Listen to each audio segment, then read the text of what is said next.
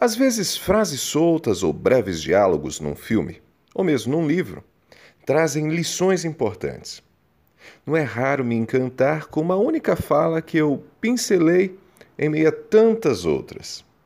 E embora saiba que nem todo mundo presta atenção nesses detalhes, eu penso que eles são importantes e que tornam significativa a obra de um autor. Por exemplo, no filme Procurando Nemo, além da beleza da historinha, há um momento marcante. O pai do peixinho Nemo está frustrado. As coisas não estão dando certo. Aí a personagem Dory, que o acompanha nessa aventura, traz uma frase provocativa. Quando a vida decepciona, qual é a solução? diz ela. Ele resmunga qualquer coisa, não sabe responder. Dory então solta uma pérola, meio cantarolando, ela afirma: Continue a nadar, continue a nadar, para achar a solução, nadar.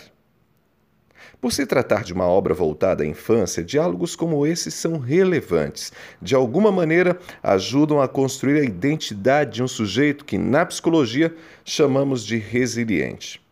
O conceito pode ser definido mais ou menos como a capacidade que uma pessoa desenvolve de, ao passar por uma situação difícil, conseguir fazer o que fazia antes sem perder o seu foco.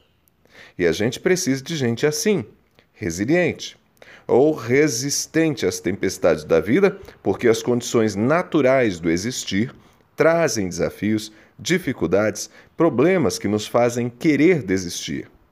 Quem nunca sofreu uma decepção? Quem nunca desejou que um buraco se abrisse diante de si e o engolisse vivo? Quem nunca sentiu vontade de dormir e não acordar? Sim, a vida decepciona, desilude. Mas, se não há solução à vista, o que nos resta? Seguir a caminhada. Como diz Dory, para achar a solução, continue a nadar. O caminho é incerto, o destino desconhecido. Não há garantia de que tudo vai terminar bem, porém é necessário prosseguir.